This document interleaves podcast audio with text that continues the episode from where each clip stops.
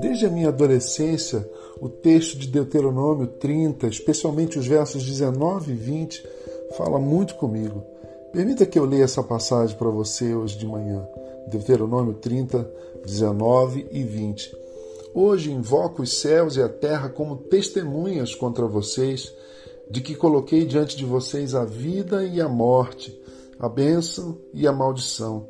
Agora escolham a vida para que vocês e os seus filhos vivam, e para que vocês amem o Senhor, o seu Deus, ouçam a sua voz e se apeguem firmemente a Ele, pois o Senhor é a sua vida, e Ele lhes dará muitos anos na terra que jurou dar aos seus antepassados, Abraão, Isaque e Jacó. Todo o capítulo 30 de Deuteronômio é tocante. Moisés, o grande líder de Israel, o libertador do povo de Deus da escravidão egípcia, está quase partindo. E ele vai se despedindo dos israelitas ao longo de todo o livro de Deuteronômio, é verdade, mas desde que li pela primeira vez o capítulo 30, encontrei nesses versos uma espécie de resumo, de síntese do que Moisés estava tentando comunicar ao povo. Eles precisavam fazer decisões.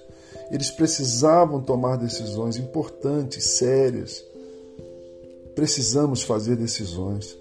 As decisões norteiam, ou para sermos honestos, podem desnortear também a nossa vida.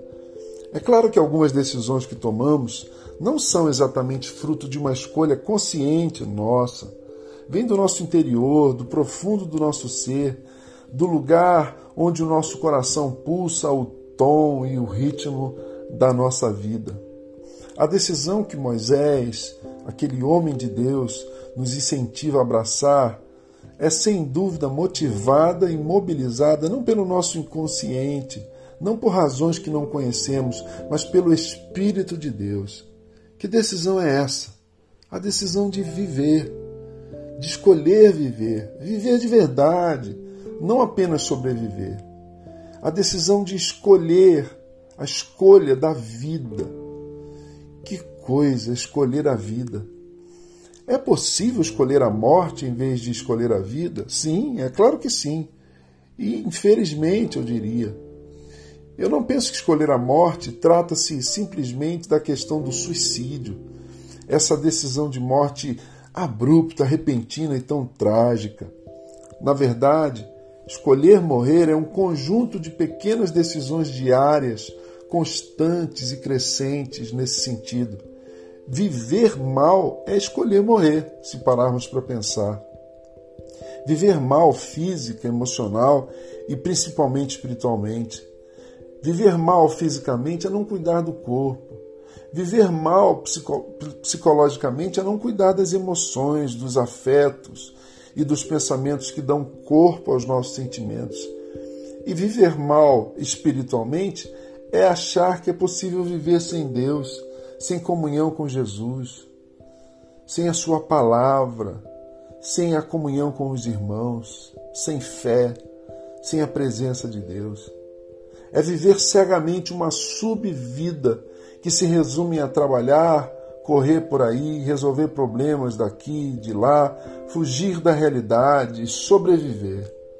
Tudo isso sem depender de Deus, sem comunhão com Deus, Moisés nos dá uma dica muito valiosa. Escolher a vida é escolher amar o Senhor nosso Deus. Escolher a vida é escolher amar a Deus e nos apegar a Ele. Eu amo essa frase no texto. Escolhe, pois, a vida, amando o Senhor teu Deus, dando ouvidos à sua voz e apegando-se a Ele. Moisés explica, ele ele entra em detalhes sobre o que significa escolher a vida, amar a Deus, dar ouvidos à sua voz e apegar-se a Ele. Escolher a vida, amar a vida, viver de verdade a vida que o Senhor nos dá.